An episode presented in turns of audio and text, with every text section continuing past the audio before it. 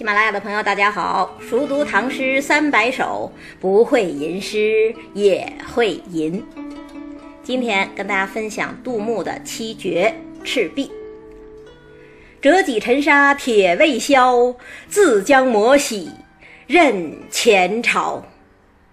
东风不与周郎便，铜雀春深锁二乔。先说题目吧。赤壁当然就是赤壁之战的发生地，也是中国最有名的古战场之一。可是这个地方究竟在哪里呢？历史上啊，至少有六种说法。比方说苏东坡那首著名的《念奴娇·赤壁怀古》，写的就是湖北黄冈的赤壁。那杜牧这首《赤壁》，一般认为写的是湖北武昌西南的赤壁，而在湖北咸宁还有一个蒲圻县。现在已经改成赤壁市，也认为自己才是真正的赤壁。这当然是出自于中国人爱重历史、爱慕英雄的民族心理，本来也无可厚非。何况无论诗人写的是哪个赤壁，立足点都是赤壁之战，而不是赤壁具体的地理位置。那赤壁之战又是怎么回事呢？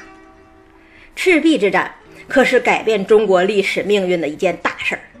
建安十三年，也就是公元二百零八年，孙刘联军在这儿大破曹兵，奠定了三国鼎立的基础。可以说，没有赤壁之战，就没有三国的历史。而且呢，赤壁之战还是中国历史上第一次在长江流域进行的大规模江河作战。这意味着什么呀？这意味着整个长江流域军事政治力量的崛起呀！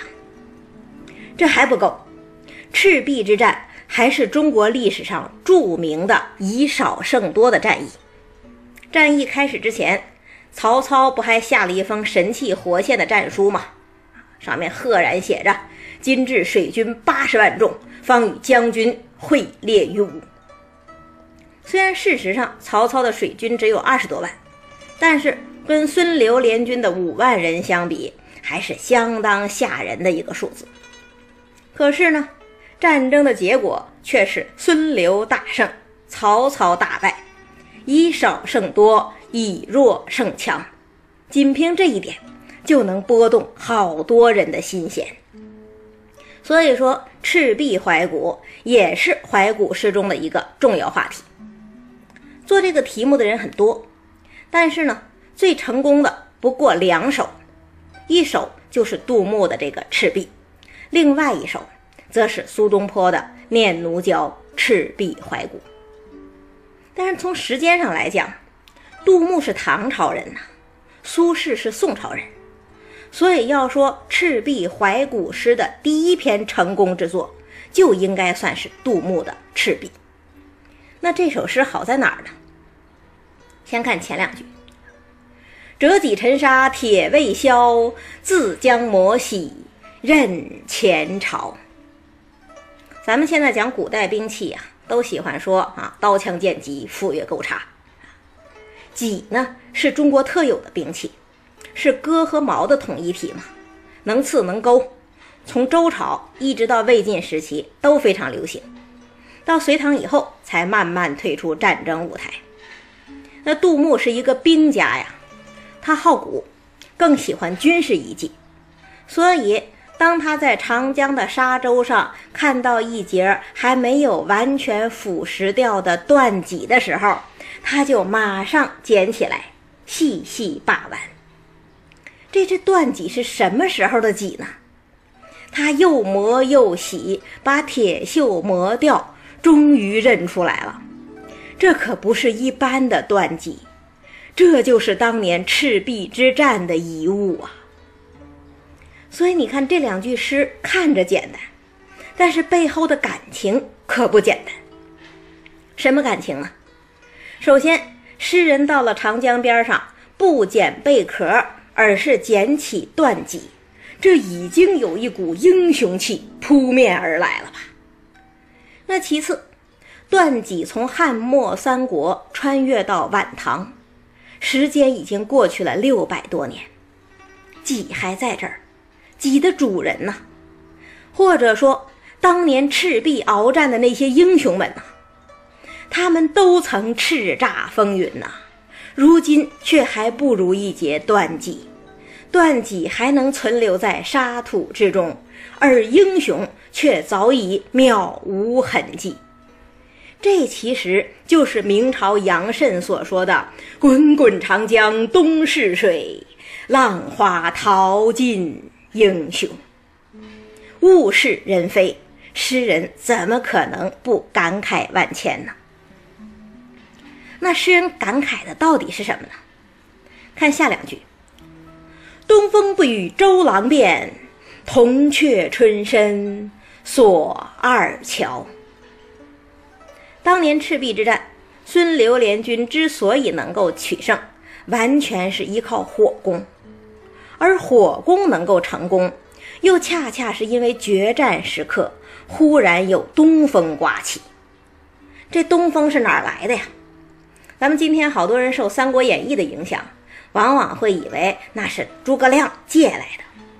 但事实上，赤壁之战的总指挥是周瑜，提出火攻计策的是黄盖，本来没有诸葛亮什么事儿。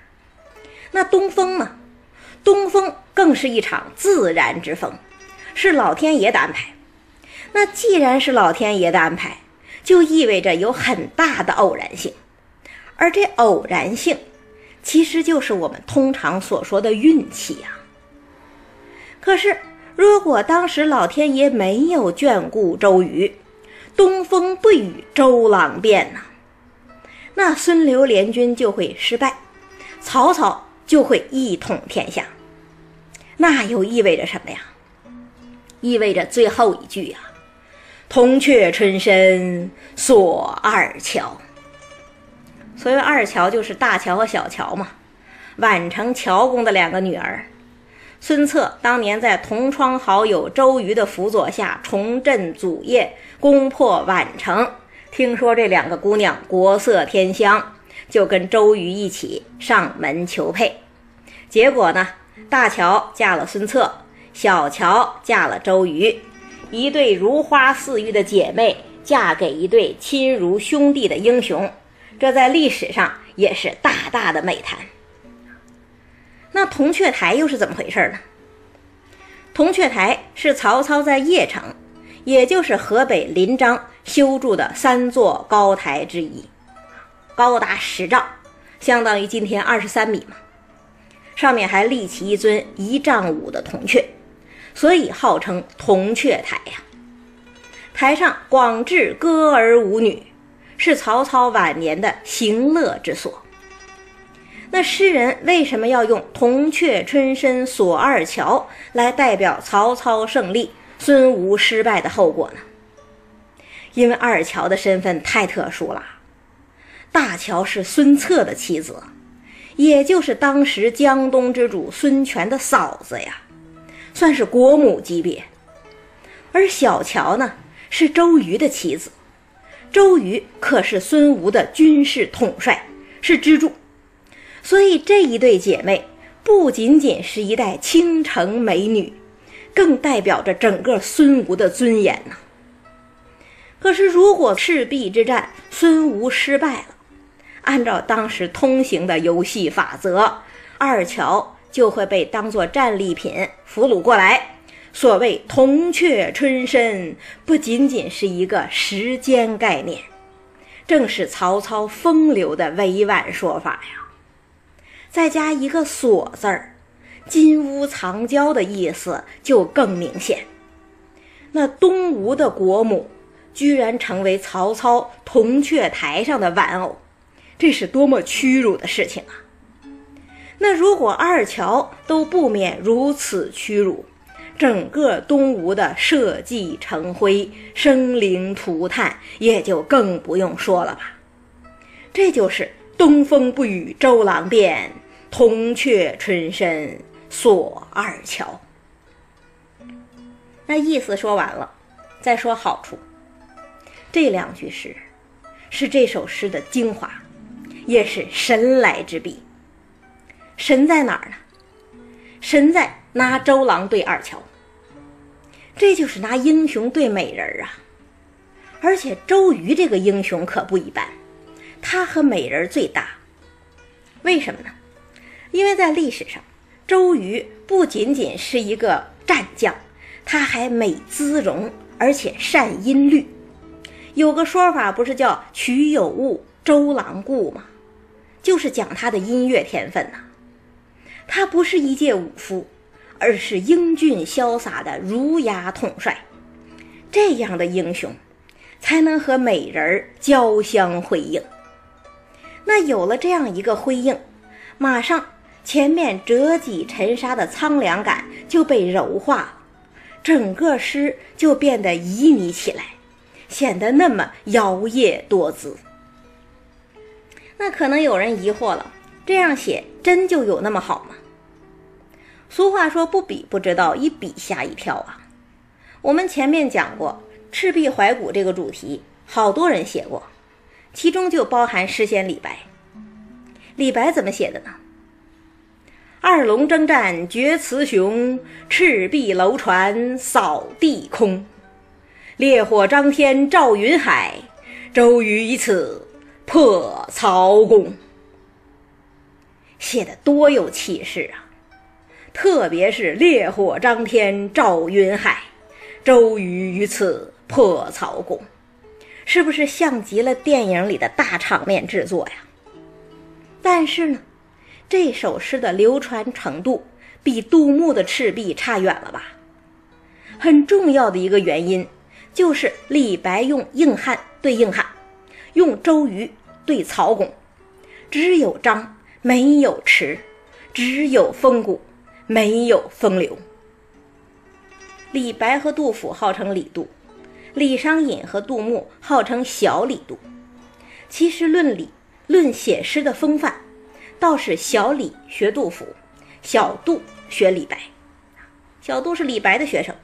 但是单讲赤壁这个主题，小杜这个学生算是完败了李白这个老师。那可能有人会说了，苏轼的《念奴娇·赤壁怀古》也是这样写的呀。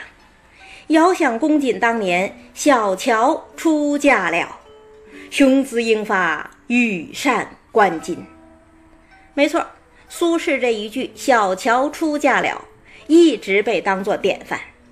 但是，咱们从一开始就讲，苏轼是宋朝人，而杜牧是唐朝人。苏轼恰恰是借鉴了杜牧的笔法，才写出“遥想公瑾当年，小乔出嫁了”这样的名句。那要推首创之功，还得算在杜牧的头上。那最后再说说这首诗的基调吧，杜牧。对周瑜服气不服气呀？显然不像苏轼那么服气。苏轼一句“人道是三国周郎赤壁”，已经写尽了周郎在这场战争中的决定性作用。但是你看杜牧不一样，他说：“东风不与周郎便，铜雀春深锁二乔。”俨然是把战争的决定性因素算给了东风，算给了老天，因为偶然因素取胜，还因此浪得虚名，在杜牧看来，就颇有一点“书英雄，遂使庶子成名”的感觉了。咱们之前就说过，杜牧精于兵法，性格又放纵，所以不免有说大话的嫌疑。对古人就没有那么崇拜，但是呢，虽然我们今天很少有人真的觉得杜牧是军事家，也基本不能同意他对周瑜的看法，我们还是得承认，《赤壁》这首诗写的真好，既深沉又风流，恰似英雄和美人并肩而立。再读一遍。折戟沉沙铁未销，自将磨洗认前朝。东风不与周郎便，铜雀春深锁二乔。赤壁之战是孙刘联军的胜利。下一期咱们就把目光转向蜀国，转向刘备，跟大家分享刘禹锡的《蜀先主庙》。